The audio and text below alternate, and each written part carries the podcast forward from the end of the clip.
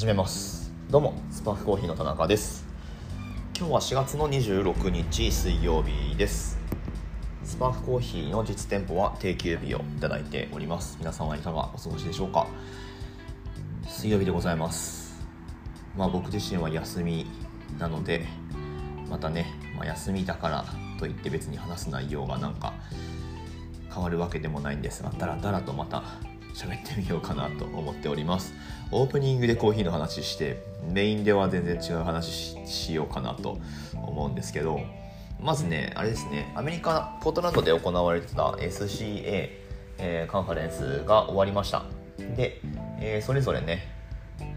バリスタチャンピオンシップブリュワーズカップとかコーヒーのコンペティションが一気にアメリカの大会行われましてで優勝者が決まったと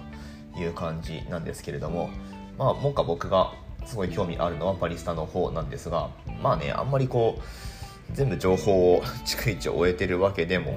ないんだけどまあとりあえず優勝したのだけ優勝した人だけチェックしてます。少しね。はい。で優勝したのがうんとねアーキタイプコーヒーロースター。アーキタイプコーヒーか、えー、っていう所属の、えー、イザヤシーズみたいな、えー、そういう名前の人イザヤっていうねあの男性のバリスタさんなんですが彼ねうんと、まあ、ちょっと確認しないと分かんないけどだいぶキャリア長いです。15年くらいやってるし15年くらいなんなら競技会議で続けてるんじゃないかなっていう。でようやくあの初タイトルなのかうんまあなんかそういうのはね本当刺激になりますね実際。結局ね続けた人が勝ちなんですよ。続けて続けて続けて続けて最後立ってれば勝ちなんですよ。マジで。これマジです。だってみんな脱落していくわけだし。はい。まあだからあのー、まあいいや。バリスタの方もね今年僕らも頑張ろうかなと思うんだけど。はい。まあまあそんなわけで、えー、イザヤさんが優勝。で前回チャンピオンので世界2位にまで上り詰めた一気に上り詰めたねモーガン・エクロスっていうあの女性のインフルエンサーなんですよこの人。女性の。TikToker なのかな？YouTuber っていうよりは TikToker だと思うんですけど、はい、ショート動画をねとにかく、えー、上げまくるでおなじみの、まあ、彼女は、えーまあ、以前はね所属がポートランドのカフェだったんだけど、まあ、オニキスコーヒーに所属を移しましてとはいえ多分住んでるのポートランドだと思うんだよな。なんかマーケティング的なところで力を発揮してるので、まあ、別段その、えー、何？オニキスコーヒーってとこにあるの？アーカンソー州とかにあるの？分かんないけど。まあ行かなくても 多分自宅で仕事してるんだと思いますけど。自分の動画配信とかしながらね、えー、まあまあなんだけど、えー、モーガンが2位という感じでした。で、まあ、気になるのは使ったコーヒーなんですよね。使ったコーヒーがまあテキストの情報としてはまだ僕はキャッチできてなくって多分そのうちえっと、アメリカの、まあ、スプラッチだったり、えー、デイリーコーヒーニュースだったりとかでインタビューとかが載るんだと思いますけどパッとそのアーキタイプのイザヤのプレゼンのインスタライブすごい音悪くって英語もあんまり聞き取れなかったんだけどパッと見た感じだと多分コロンビアの芸者のウォッシュドじゃないかな使ってたと思います。でモーガンはえー、パナマのフィンカ・デボラ、まあ、フィンカ・デボラはね本当コンペティションコーヒーとしてはもうすごい確固たる地位を築いてますけど2016年に台湾のパーフーがね、えー、ウォシュットのデボラ使って、まあ、パナマ芸者ですね使って優勝してからもう本当にみんな使うみたいなそういうコーヒーになりましたけど、まあ、最近だとねやっぱプロセスすごい凝ったもの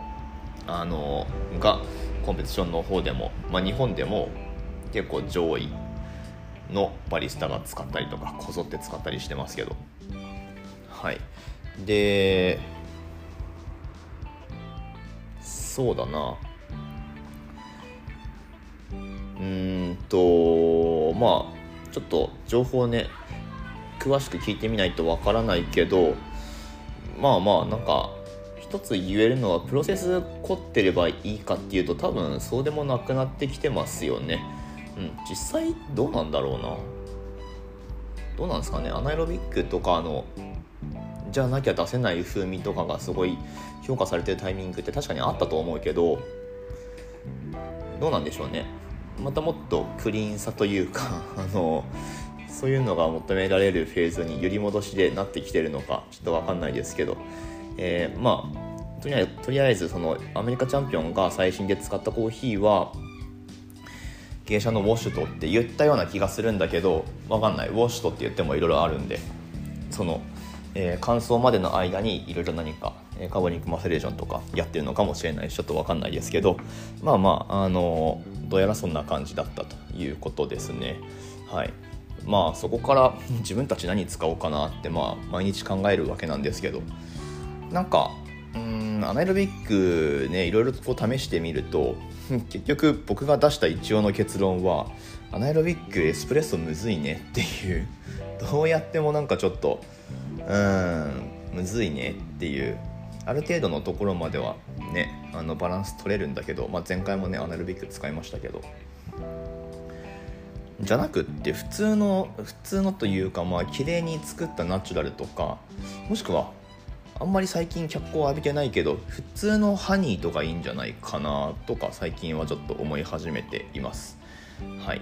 まあまあそんな感じでえー、アメリカの情報はねもうちょっと追っかけてみようかなと思っておりますけれども。さあ6分喋ってこっから本編。もうどうしようかな。いやもういろいろ考えることはあるんですよ。いろいろ考えることはあるしお店も忙しいしえー、なんだけど結構ねやっぱ今週末ってことでうずうずしてるのがあのライジンなんですよね。ライジン。はい。ライジンの特にフェザー級戦線ですよ。朝倉未来ですよ朝倉未来。うん、もうここからはにわか格闘技ファンぶりを、えー、ちょっと出していきたいなと思うんですけど。まあ勝敗予想とあと願望としてはもちろん朝倉未来勝ってほしい。勝ってほしいしいや実際勝てるだろうなとは思います。まあねオッズとか見てもうーん8-2くらいで朝倉だと思うんだけどまあその辺はね本当に世間がキャッチしてる情報ってほとんどが朝倉未来の情報で牛久潤太郎の情報を あのすげえキャッチしてるっていう人はあんまりいないと思うんだけどまあまあでも牛久選手の試合映像とか見たしえー、ちゃんとねインタビューとかも全部見たんですけど、まあ、その上で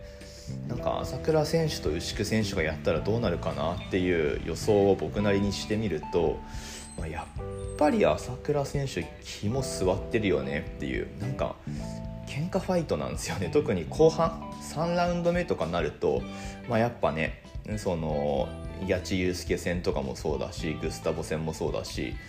えーまあ、あと斎藤豊戦最初のタイトルマッチの時の斎藤豊戦とかも3ラウンド目だけで言ったらもう明らかに朝倉未来勝ってましたからね。いやあれもなかなか謎の判定だけど中盤中盤そんなにマイナスあったかな？ローブローを一発入れちゃったっていうのが響いたのがそれだったらちょっとかわいそうだなっていう気がしますけど。はい、第3ラウンドは明らか朝倉勝ってたんで、えーまあ、あとね朝倉対斎藤豊2の方だともうまあ、3ラウンドだけじゃなくてこうねあの圧倒してたわけなんですけど、うん、なんかね本当に肝座ってますよね。ぶっ潰しに行くんだみたいな特に終盤。はい。で対して牛久選手の方はなんかこう淡々とこうやってるというか、まあ、もちろんこうなんか頑張ってはいるんだけど、うんまあ、僕はなんか圧倒的に牛久選手が勝ったみたいな試合をあまり見つけられてないからなのか分かんないですけどディープの時のあの山須ドミネーターサトシとのタイトルマッチもなんかうん、まあ、組の時間が長くってなかなかあの決め手がないまま判定で勝った感じだし、えー、藤豊戦、まあ、どっちにしろ特に斉藤豊戦2の方だと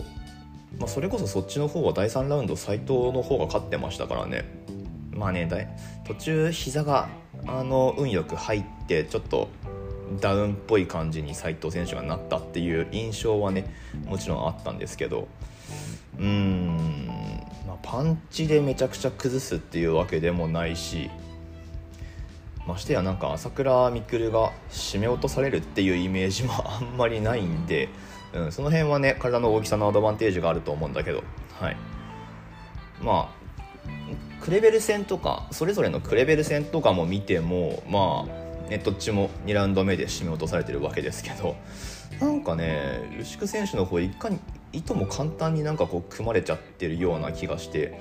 なんかやる気あんのかなみたいな感じに見えるんだけどちょっと気持ちが弱いのかなっていう気がしますけど。まあこれはねあの僕が朝倉未来を応援してるからっていう見方は多分にあると思うのでちょっとねまあでも勝ってほしいな。もうちょっと見たいっすよね。あの現役バリバリであの相手を KO しまくる朝倉未来っていうのは僕らはもうちょっと見たいじゃないですか。はい。というわけで、えー、まあ、もう1試合ね同じ日、えー、ライジンランドマーク5ですか？